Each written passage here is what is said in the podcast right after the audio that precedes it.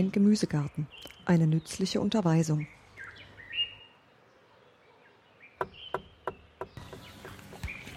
Herzlich willkommen zur inzwischen 19. Ausgabe des Gartenrausch Podcasts. Es ist jetzt Gott sei Dank Winter und ich habe endlich wieder Zeit zum Aufnehmen. Ich habe tatsächlich bis der Frost anfing im Garten gearbeitet, weil einfach der Obstbaum, der Apfelbaum noch geschnitten werden musste, weil noch so verschiedene kleine Sachen aufzuräumen waren. Ich bin tatsächlich auch immer noch nicht fertig. Trotzdem ähm, ist jetzt natürlich bisschen mehr Zeit als sonst.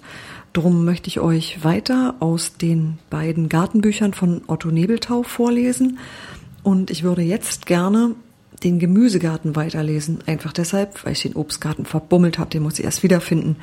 Wir lesen also weiter aus Otto Nebeltau, Mein Gemüsegarten.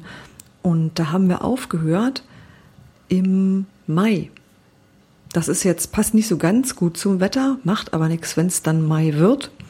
Ist das Kapitel schon fertig gelesen und ihr wisst, was man dann machen muss im Mai. Drum fangen wir einfach an. Vom Mai und von den empfindlichen Sommerhelden. Folgende Angaben mögen als Ersatz für eine Hymne auf die göttlichen Wunder des Wonnemonds stehen und wie eine solche gewürdigt werden.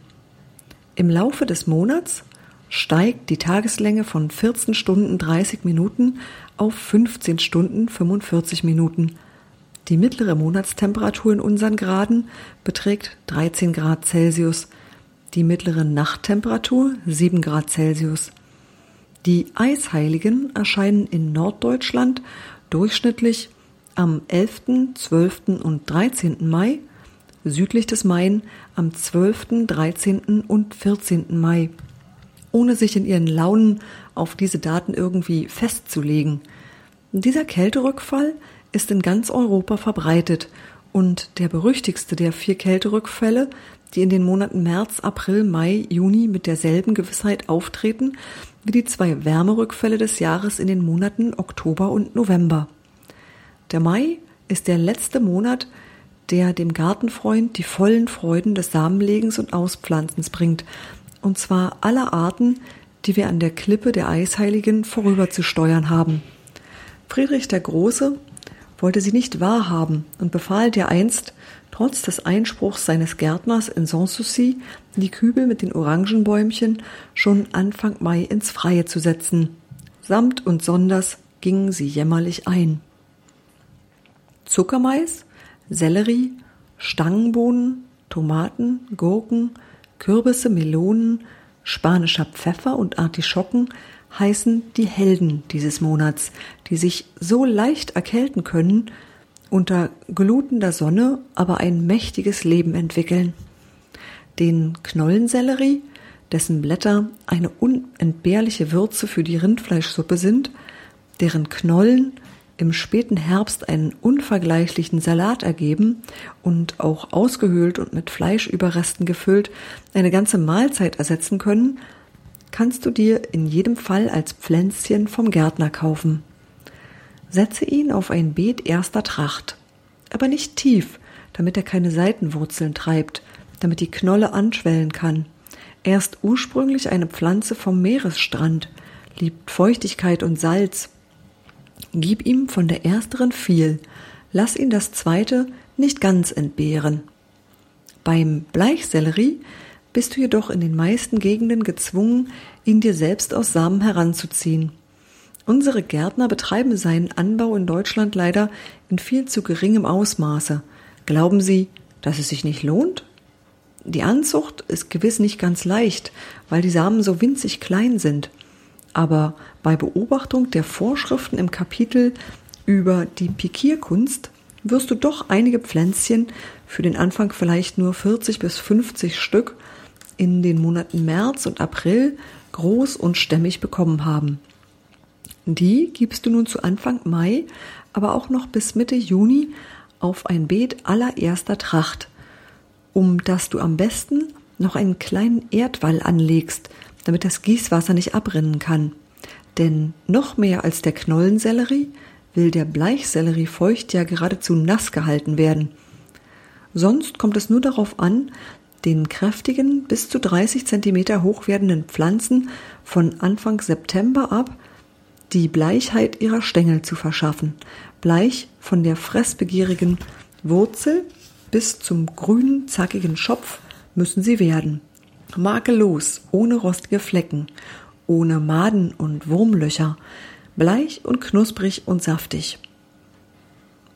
Die meisten Regeln gehen dahin, den Bleichsellerie in 30 cm tiefe Gruben auszupflanzen und von Ende August ab diese Gruben nach und nach zuzuwerfen, also durch die Erde zu bleichen. Leider ist das nur ein Notbehelf und du wirst keine richtige Freude damit haben. Meist laufen dir die Gruben schon längst vorher von selbst voll. Dann aber bekommst du auch nie makellos weiße Stängel, sondern immer solche, die rostig aussehen und angefressen sind. In Amerika und England, wo der Bleichsellerie in keinem, selbst in dem bescheidensten Haushalt nicht fehlt, gibt es nun besondere wasserdichte Papierkragen, die man den Pflanzen anzieht und die ihnen in 10 bis 15 Tagen zu einer untadeligen Bleiche verhelfen. Bist du ein geradezu rabiater Gartenfreund und Bleichsellerieliebhaber, so bestell dir doch einmal bei Max Schling in New York 100 Stück Celery Bleaching Paper Collars für 2,40 Dollar und einen Celery-Händler für einen Dollar dazu.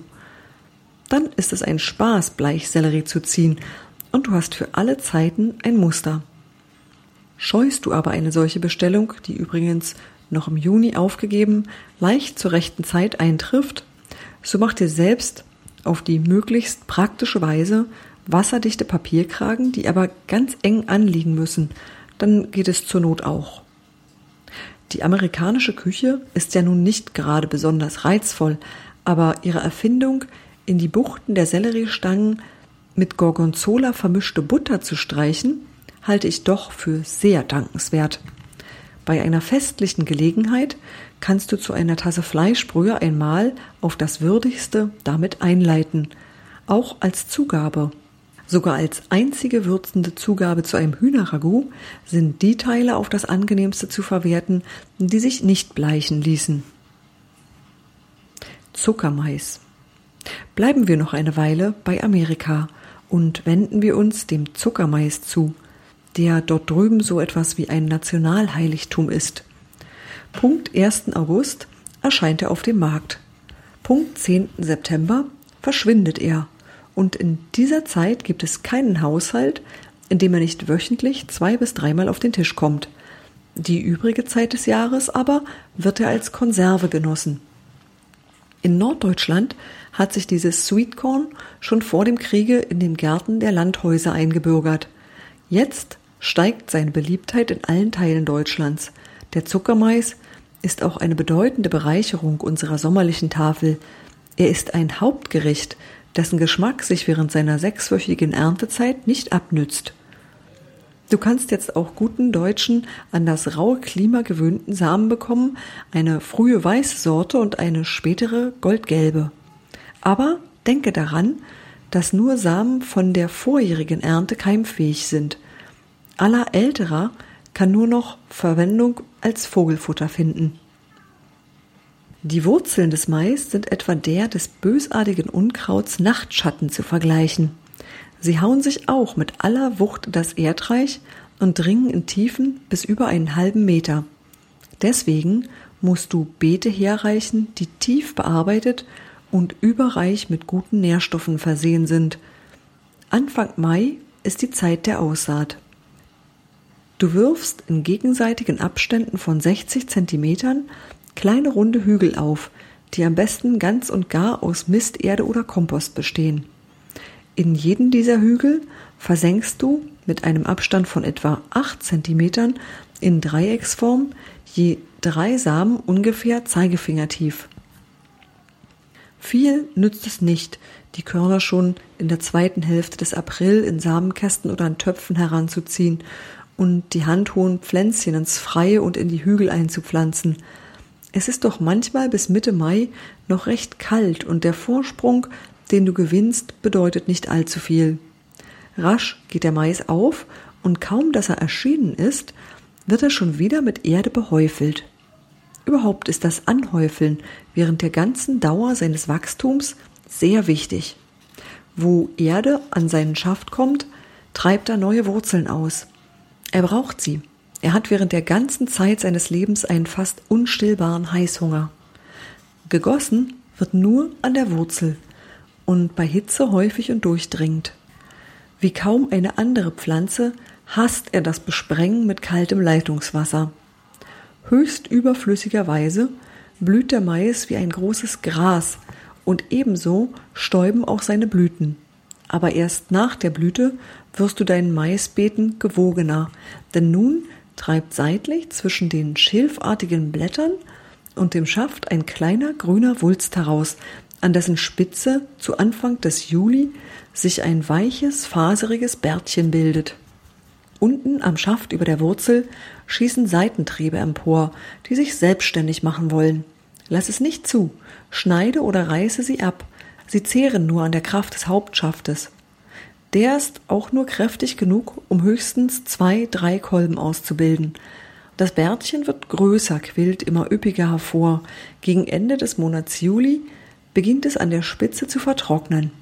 Das ist das Zeichen, dass du nun nachprüfen solltest, ob der Kolben reif geworden ist. Du fühlst über die grün-gelben Deckblätter und versuchst zu ertasten, ob die Körner genügend angeschwollen sind. Noch müssen sie sich weich anfühlen, aber die Hand muss doch schon über sie wie über etwas Rauem gleiten. Das ist die Zeit der Ernte. Ausgebrochen werden die Kolben vom Schaft. Die Barthaare packst du an und reißt sie herunter.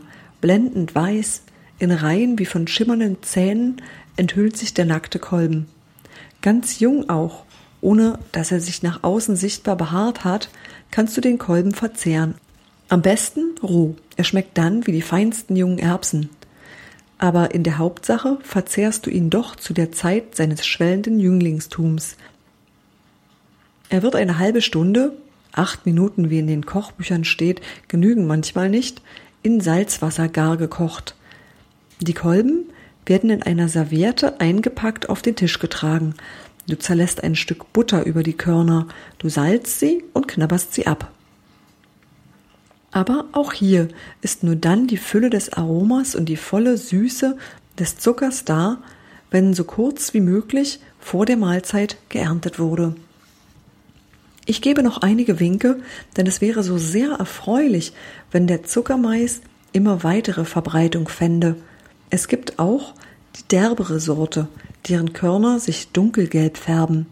Sie sind mehlig im Geschmack und nicht ganz so süß. Dafür sind sie sättigender. Du kannst einen solchen Kolben auch in deine Gemüsesuppe geben und wirst ihr so ein neues Aroma verleihen und dich für die Abwechslung dankbar zeigen.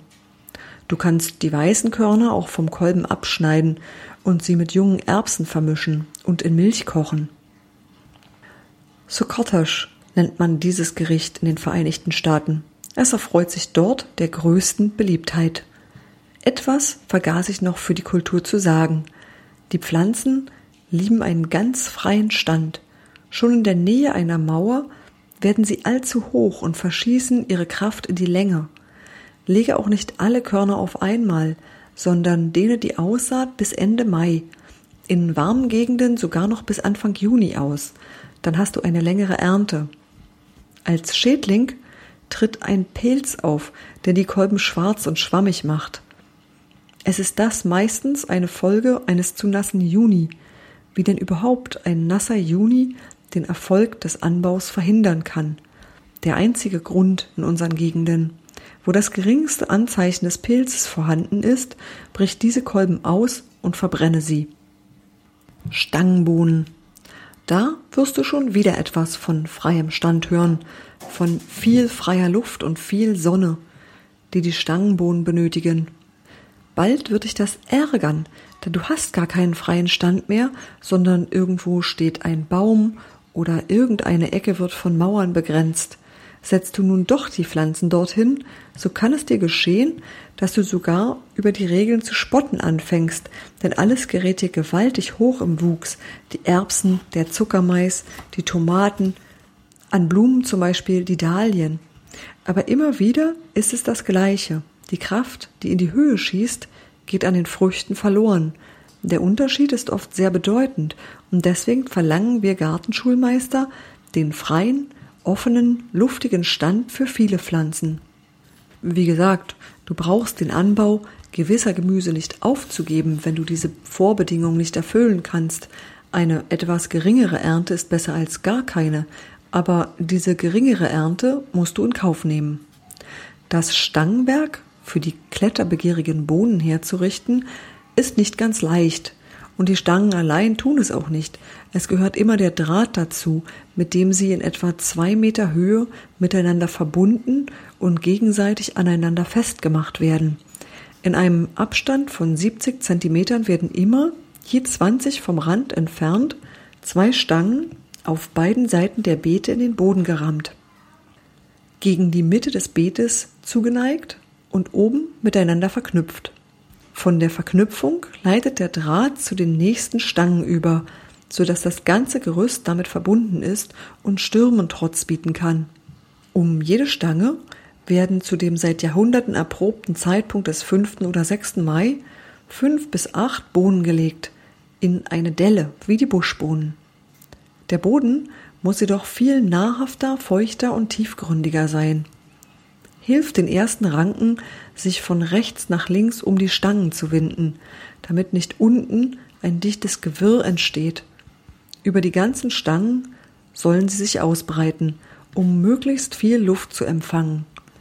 Du hattest bisher noch keine Ahnung, wie sie schmecken können, wenn du sie kaufen musstest. Die kurz vor der Mahlzeit gepflückten Bohnen unterscheiden sich im Geschmack tatsächlich so wie ein abgestandenes Glas Bier von einem, das dir aus einem frisch angeschlagenen Fass schäumend in einem Münchner Keller auf den Tisch gestellt wird.